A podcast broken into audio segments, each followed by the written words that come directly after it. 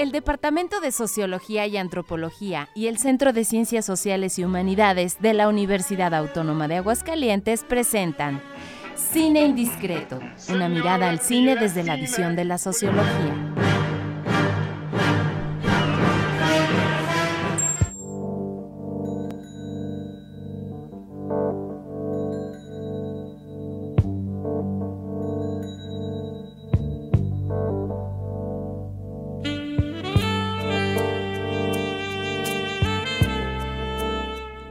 Tal? Muy buenas tardes para todo el auditorio de Radio Universidad, así como para los indiscretos. Saludamos con mucho gusto desde el edificio 14 de Ciudad Universitaria este martes ya 21 de febrero del año 2023. Nos da mucho gusto que nos acompañen una vez más en este su programa Indiscreto, una mirada al cine desde la visión de la sociología. Desde el 94.5 de FM y como es mi costumbre, saludo con harto gusto a mi amigo y colega Luis Daniel Cueto López. ¿Cómo estás, amigo? Muy bien, amigo, muchas gracias. Estoy de mejor humor, ¿verdad? Que otras semanas ya sabes eh, las circunstancias que estoy atravesando, pero afortunadamente creo que todo bien. Un saludo muy especial para nuestro auditorio, ¿verdad? Para nuestros seguidores en la página de Facebook de Cine Indiscreto. Vemos que cada vez son más y que nos comentan y nos proponen películas, entonces ojalá sigan con esa, esa inercia. Y un saludo especial para Isabela Campaña que este hoy no nos pudo acompañar porque es, pues, por un asunto de salud. Le mandamos un abrazo. Que se recupere y la esperamos en la próxima edición y que escoja sus, películas. Así es, las tiene pendientes. Ah, ok, Su propuesta. Saludos especiales. Bien, el día de hoy vamos con un clásico considerado como la mejor película de Martin Scorsese, eh, Taxi Driver, que es la historia de un hombre solitario que busca incorporarse a través de algo que le haga sentido a una sociedad fría, individualista y materialista. ¿Cómo ves la propuesta, no, pues Muy interesante la propuesta y mucha, mucha tela de dónde cortar con este personajazo, ¿eh? Así es. Eh, encarnado en, en la persona de Robert De Niro. Entonces, pues vámonos, comenzamos, amigo.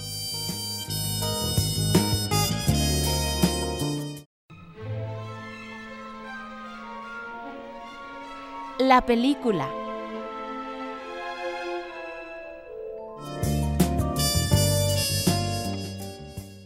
Ok, amigo, entonces la película que el día de hoy nos atañe es Taxi Driver, ¿verdad? O el taxista, ¿no? El conductor nocturno, también creo que es así conocida la película. Oye, qué historia la de, la de este personaje, la de Travis, ¿verdad?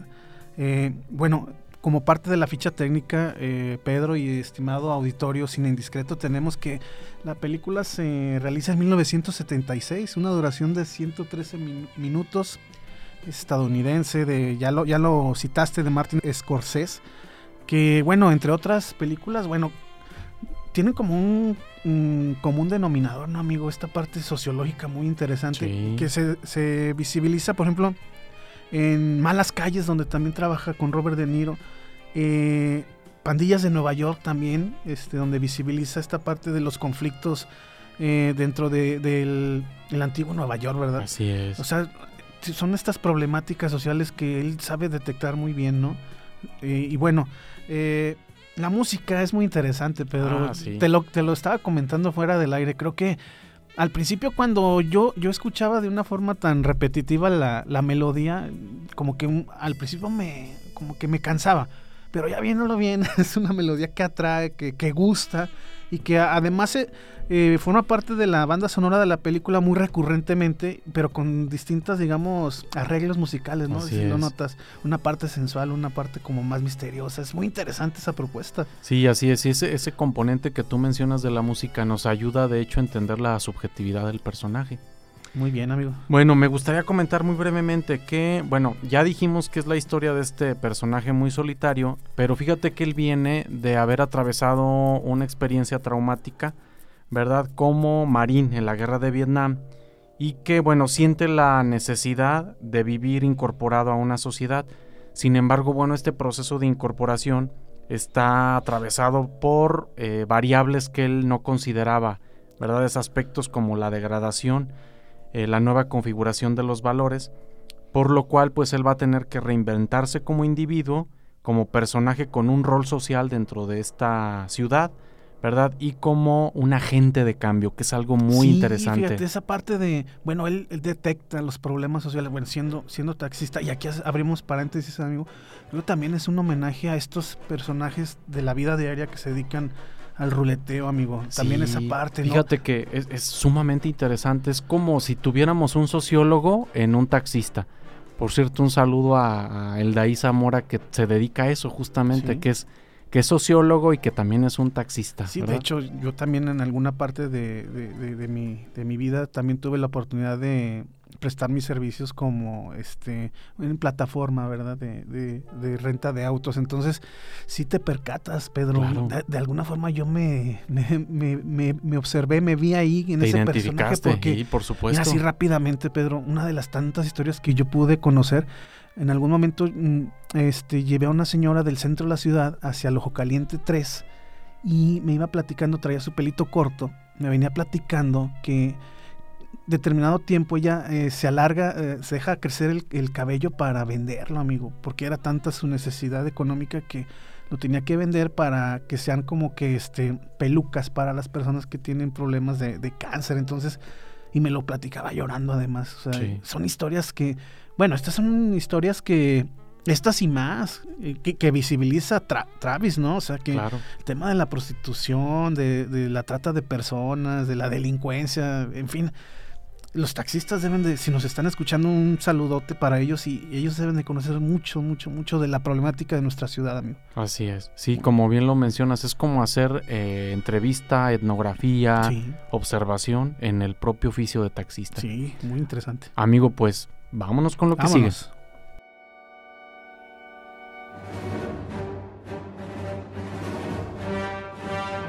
El análisis.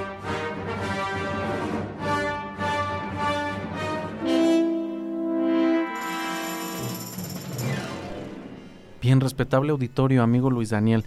Eh, yo quisiera, bueno, hacer un comentario muy general respecto a algo que tú ya entre líneas ya por ahí mencionaste en una de tus participaciones anteriores. Y es que esta película tiene un lenguaje cinematográfico muy interesante mm, en tanto, bueno, esta lentitud que está evocando, por ejemplo, la música, ¿verdad? O este manejo de la cámara, ¿verdad? Eh, como muy lento, ¿verdad? Eh, digamos, y luego acompañado, ¿verdad? Estas tomas por esta, estas melodías de, estilo jazz romántico. Eh, tú ya lo comentabas en, determinado momento, cómo nos ayuda a entender las situaciones emocionales que está viviendo el personaje, ¿verdad? Y en determinado momento, sí, cuando tú empiezas a ver el filme, quizá puedes decir como que esto va lento y pinta como para aburrido pero llega un momento en el que te encarrilas tanto en este lenguaje, insisto, cinematográfico, ¿verdad? Que eh, lo consideras como un componente eh, muy, muy, muy particular eh, que nos conecta directamente con lo que el director quiere decir en, esta narrativa. Oye, y muy interesante la forma que va construyendo la historia del personaje, amigo, porque bueno, al inicio de la película, él de alguna forma solicita empleo en una de estas agencias de taxis, ¿verdad? Y ahí se va como que este, construyendo el personaje en el sentido de que, bueno, él, manifiesta que es un este, excombatiente ¿verdad? de la guerra de Vietnam. Que, ¿Qué aspectos de la, de la vida eh, social en el globo terráqueo no impactó la guerra de Vietnam? O sea, estamos hablando de 1962. Impacta tremendamente, desde luego, en Estados Unidos, pero también de forma colateral en toda América Latina, amigo. O sea, fue un tremendo conflicto que derivó inclusive hasta en movimientos sociales, ¿verdad? Y entonces tenemos que, bueno, la, cómo, ¿cuál es el perfil del personaje? Eh, es, un hombre que se dedica pues nada más a trabajar, a mí. ¿sí? Tarde y noche. No, no manifiesta en, las tardes que, a qué se dedica, pero le gustaba mucho trabajar en la noche en el taxi, arriesgando inclusive eh, el pellejo de alguna forma, porque dice, bueno, yo, yo como taxista entro a donde sea hasta en el Bronx, a New Jersey o Harlem, ¿verdad? Que son los suburbios de, Nueva York. Eh, y su hobby era el cine porno, amigo. O sea, sin embargo, eh, tiene esta, esta, esta visión, como tú ya lo mencionaste, sociológica, de detectar los problemas de la gran ciudad, ¿no? Así es. Era como un sociólogo urbano, ¿sí? Y entonces yo creo que él se empieza a desencantar. Y aún más cuando por ahí recordamos, amigo, cómo eh, aborda este candidato a la presidencia de los Estados Unidos, es, Charles Palantine. y por ahí yo creo que sufre ese desencanto, ¿no? De cómo, yo creo que hasta la misma desesperación de observar las problemáticas sociales y no encontrar una solución, digamos, este, en relación a la voluntad política de las autoridades. Y ahí es donde se le empieza a ocurrir este eh, plan siniestro de de, cometer un magnicidio, ¿verdad? Sí. Es muy interesante. Sí, y luego cómo cambia la historia. Fíjate, bueno, ya comentamos, se trata de un hombre solitario que busca, su lucha es incorporarse completamente a la sociedad a través de la vivencia y de su actuar. Pero bueno, se enfrenta al rechazo y a su falta de habilidad para ser alguien, digamos, convencional o ordinario. Ya de entrada vemos que, como ya lo dijiste, es un tipo de sociólogo, por ahí situado en este oficio de taxista. Pero es eh, difícil incorporarse a una sociedad que está carente de valores comunitarios, ¿verdad? Y que por lo tanto va a privilegiar el individualismo y las salidas fáciles, fíjate, por ahí él empieza a enumerar el crimen, ¿verdad? La explotación sexual, la prostitución, la pornografía, eh, la traición, las burlas de la sociedad, ¿verdad? Entonces, por ahí fíjate que a mí, de hecho hay un paralelismo con otro filme que, que, debemos mencionar, el de Fight Club. Fíjate, por una parte, em, él, tras haber vivido esta experiencia traumática como marín, ¿verdad? En esta guerra, en este proceso bélico, eh, vive, bueno, primero un proceso de integración y de exceso de regulación, ¿verdad? A la cual están sometidos pues estas comunidades eh, aludiéndose a este concepto durgemiano de corrientes sociales. Y ya lo dijimos, al pertenecer pues a una corporación de estilo militarizada. Pero luego, digamos, eh, después de su, de su eh, retirada, ¿verdad? De, de, esta corporación, vive ahora, se enfrenta al proceso de degradación y de desregulación de la sociedad, que observa no solo en la sociedad, sino cómo él está tentado a irse por, por esa línea, ¿verdad? Y entonces se siente luego como desfasado de, esa sociedad, ¿verdad? No sabe cómo dirigirse a las mujeres, no sabe eh, cómo convivir, cómo conectar con esta sociedad, insistimos, con estas características de una sociedad eh, hipermoderna, y entonces empieza a reinventarse, ¿verdad? En, el, en, este otro filme, pues sí, eh, se crea el personaje un alter ego, pero acá fíjate, hay cosas bien interesantes. Empieza a, comprarse un arma para hacerse una vida más interesante, a hacer ejercicio y a cuidar su cuerpo. Cambia su look, ¿verdad? Así es. Eh, bueno, a practicar los tiros, ¿verdad? Y a, profesionalizarse en el, en el, uso de las armas. Y uno como consumidor dice, bueno, pues el personaje, ¿para qué, para qué lo está haciendo?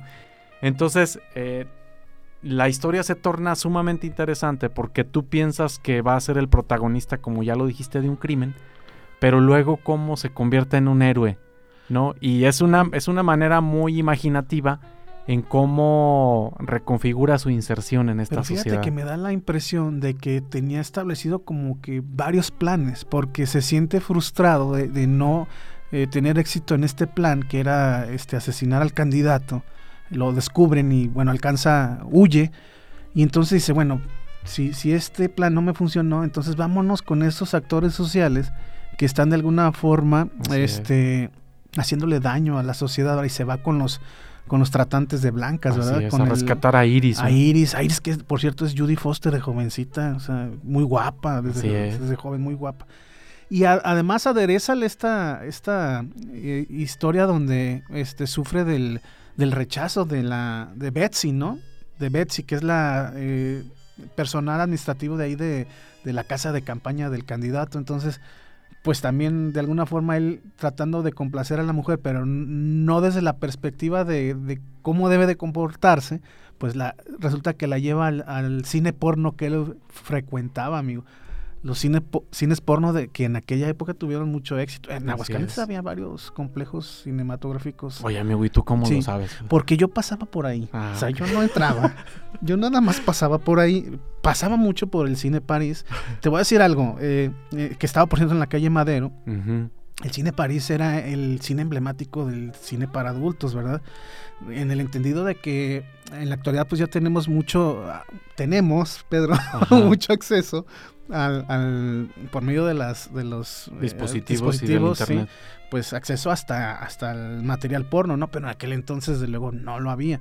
Entonces, eh, en mis épocas de juventud, yo pasaba por ahí con la curiosidad de saber qué se siente ingresar al cine París. Te juro que ingresaba a lo, mucho cinco metros, empezaba a ver los carteles, pues era puros títulos de películas. Pues, hasta, hasta en eso hay mucha creatividad, amigo. Entonces, no sé, me daba ese como susto, como miedo y me salías corriendo. Sí, en una ocasión cambiaron de, de, de, de, giro este, los, el cine París, que era el principal, y se volvió un cine familiar. Y en alguna ocasión fuimos a una matine al cine París. Y me recuerdo bien cuando íbamos con mis hermanas, tomamos un taxi. Y resulta ser que le decimos al taxista, vamos al cine París. Y se nos quedó viendo así como que, a ver, qué van, ¿a qué van, verdad? Pues sí, es que ya había cambiado el cine París, pero este, muy en boga en aquellos entonces, ¿verdad, amigo? Sí, bueno, fíjate que a mí nada más para, para concluir este, esta etapa del programa me gustaría decir que este asunto de las corrientes sociales, ¿verdad? De las cuales habla Durkheim, por un lado ya ves esta tendencia eguanómica que, vemos cuando la sociedad eh, está distante del individuo, ¿verdad? Y por otra, cuando la sociedad es demasiado opresora, ¿verdad? En, en, esta tendencia altruista, fatalista, ¿verdad? Me gustaría decir que algo muy, muy interesante que vemos en el film es cómo el personaje de Travis logra eh, reinventarse como personaje, ¿verdad? Y él busca la justicia y al buscar esta justicia es como logra eh, ganarse un lugar en la sociedad. o sea, al final de cuentas, el, desenlace de la película es muy optimista. Aunque viéndolo bien, desde eh, me imagino que la policía y principalmente, amigo, una, parte interesante, los medios de comunicación construyen un héroe. Porque te acuerdas que al final de la, de la película hay como recortes de, notas periódicas donde lo, lo, lo, exaltan. exaltan como héroe. Así es. Sabiendo pues que en realidad pues no, no, era un héroe. Amigo. Oye amigo, y una cosa que quiero decir antes de, irnos a lo siguiente. Fíjate cómo las instituciones eh, como la policía parecen representadas así como muy acartonadas, ¿no? De repente ves un policía así que parece como el Chompiras, ¿verdad? Este personaje, no sé, así como que, bueno, y eso es un policía, entonces también me parece como una crítica muy fina planteada en la forma como están representando a la policía. Sí, muy interesante ya la parte final y el agradecimiento de los padres de la niña, de esta, de eh, Iris, ¿verdad? Así es, Porque una carta muy hermosa. Finalmente logra eh, rescatar de este ambiente nocivo para ella y, retorna con sus padres. Muy emotiva la carta, ¿verdad? Así es. Eh, muy, oye, este, bueno, ya sé que lo vamos a abordar en, la escena, pero ya me estaba adelantando, pero te voy a compartir mi, mi escena, ¿eh? Este, vamos con ella. Vámonos.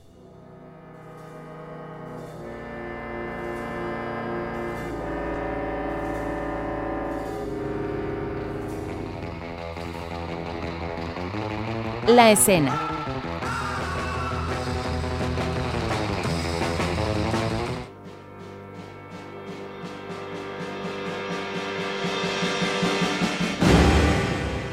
Bueno, yo la verdad, amigo, eh, elegí la escena ya, ya casi en la parte final de la, de la película donde, bueno, ejecuta este plan, yo diría que es como una especie de plan B, plan B ¿verdad? Y, y este, él cuando ya se ve acorralado y pareciera que ya va a perder la vida, ya está totalmente herido de bala, de, varias balas, eh, inclusive una de ellas le da aquí en, la parte del cuello, y, sugiriendo que a lo mejor este, ponía en riesgo ya su vida. Y se me hace muy interesante como dice, bueno, mi la, salida, mi opción es me suicido. O sea, ni siquiera esta parte de que me, de, que me, de caer en manos de, la, de, la, policía o de los contrincantes me va, me va este, a coercionar y dice, bueno, me va a suicidar. Y resulta que no tiene, no tiene balas, ninguna, tenía varias, varias este, armas y ninguna tenía balas. Y hace la cara así como diciendo, pues bueno, o sea, me tocaba vivir. A ver qué sigue. ¿Verdad? A ver qué sigue. Y, y este, sana, amigo, o sea, la libra en ese sentido. Entonces se me hace muy interesante eso. Claro que sí. ¿Y tú, amigo, cuál elegiste? Sí, insisto en que eh, también como tú, que es una manera de reinventarse como personaje muy estratégica y muy padre.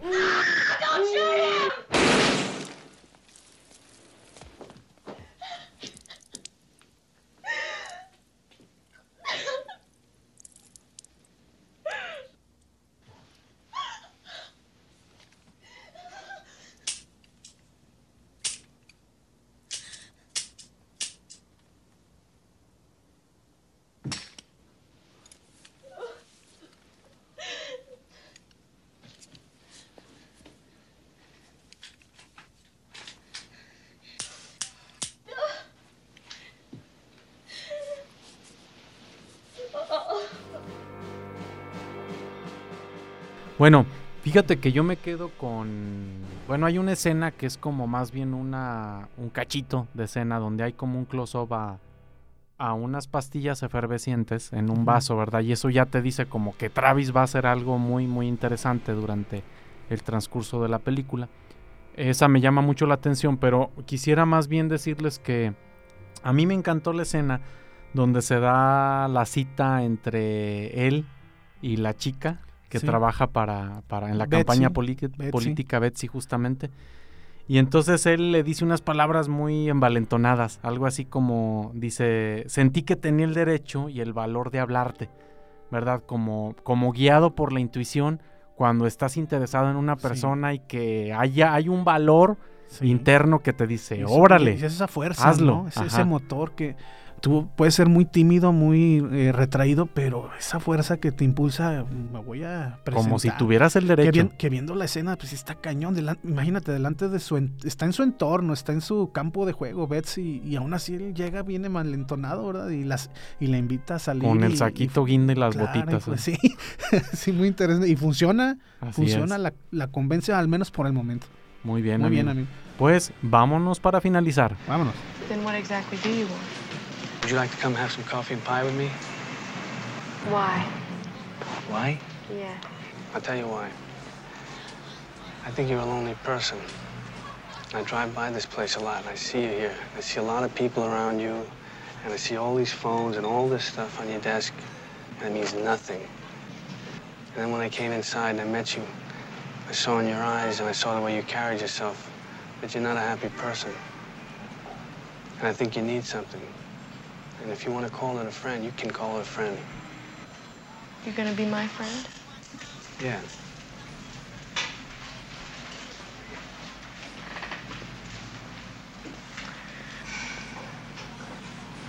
What do you say?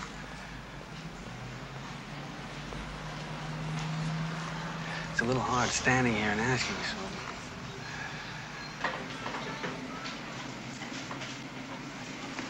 five minutes, that's all, just outside, right around here. I'm there to protect you.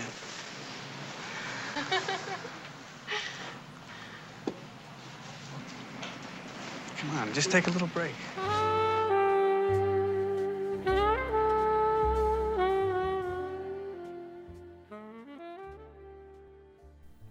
Bueno, amigo, yo quisiera concluir eh, rescatando que desde luego todos, desde nuestro rol o, la función que nosotros nos, toque desempeñar en nuestra posición desde la perspectiva de la división del trabajo social, amigo, yo creo que todos tenemos la oportunidad de transformar nuestro entorno de alguna manera. Eh, conociendo la historia de Travis, él hacía desde, desde su asiento, ¿verdad? desde su trabajo. Y bueno, eh, con hechos tan simples o complejos como quiera que sea, pero podemos abonar a un mundo social más justo, amigo. Yo creo que eso lo rescataría. Sí, fíjate como que el sociólogo, ¿verdad? Que todos debemos de llevar dentro. De alguna forma. Bueno, esta película me recuerda el asunto del apartamiento del individuo, eh, de la sociedad, en las ciudades hipermodernas. Creo que este argumento, si mal no recuerdo, del apartamiento es de Alan Turing. Mm. Sí, eh, yo observo un correlato eh, con el argumento que aparece en la película del Fight Club, del Club de la Pelea, que ya analizaremos más adelante, en el sentido de que la crisis de significado que plantean los procesos económicos y culturales llevan a los sujetos a cuestionarse y a buscar nuevos sentidos socioculturales para orientarse en el actuar social y personal. Es decir, ante la crisis que supone un mundo gobernado por la economía, ¿verdad? Y por la globalización cultural, dices, bueno, pues ¿qué hago? ¿Verdad? Entonces eh, es muy imaginativo, está lleno de, de, cosas muy interesantes que ocurren en la vida de nosotros los seres humanos, ¿verdad? Y me parece, pues sí, de, también de mis, de mis películas favoritas, de verdad recomendarles mucho este filme a nuestra comunidad y al auditorio de Radio Universidad. Este, de 1976 y, este fue muy laureada, amigo. Tuvo nominaciones al Oscar, a la música. Yo insisto con la música, amigo. La música es parte inherente total de la historia de Trevis. ¿eh? O sea, eh, y te digo, o sea, al principio me, me causaba como que eh, tedio pero no, después fui comprendiendo por qué estas tonalidades, estos ritmos, pues se ajustaba a lo que estaba desempeñando el actor, ¿verdad? Entonces, muy interesante esta película, amigo. Sí. Y por otro lado, ya para finalizar, eh, vamos a abordar la siguiente película la siguiente semana, que es ¿cuál, amigo? Se llama nada más y nada menos que Amores Perros. Ay, pues, no, Sí. van a estar bien perruchos los Sí. análisis, ¿verdad, amigo? De Alejandro González sí, Iñárritu. creo que es su ópera prima, si, si mal no recuerdo. Creo que sí. Hay que Bueno, checarlo. pues a ver, a ver cómo nos va, amigo. Sí, con, este- Amores Perros, sí. Ya de los, de la, del 2000, más o menos. Si no, si no me equivoco, es del 2000. Entonces, pues vámonos, amigo. Hay que, este, vamos a comer. Vámonos a comer. Ahí, este, a ver si nos invitan, ¿verdad? a nuestros indiscretos. Bueno, pues entonces, eh, pues con esto nos despedimos y nos escuchamos en la próxima emisión. Vámonos. No sin antes decirles, pues hasta la vista, baby. Vámonos, adiós.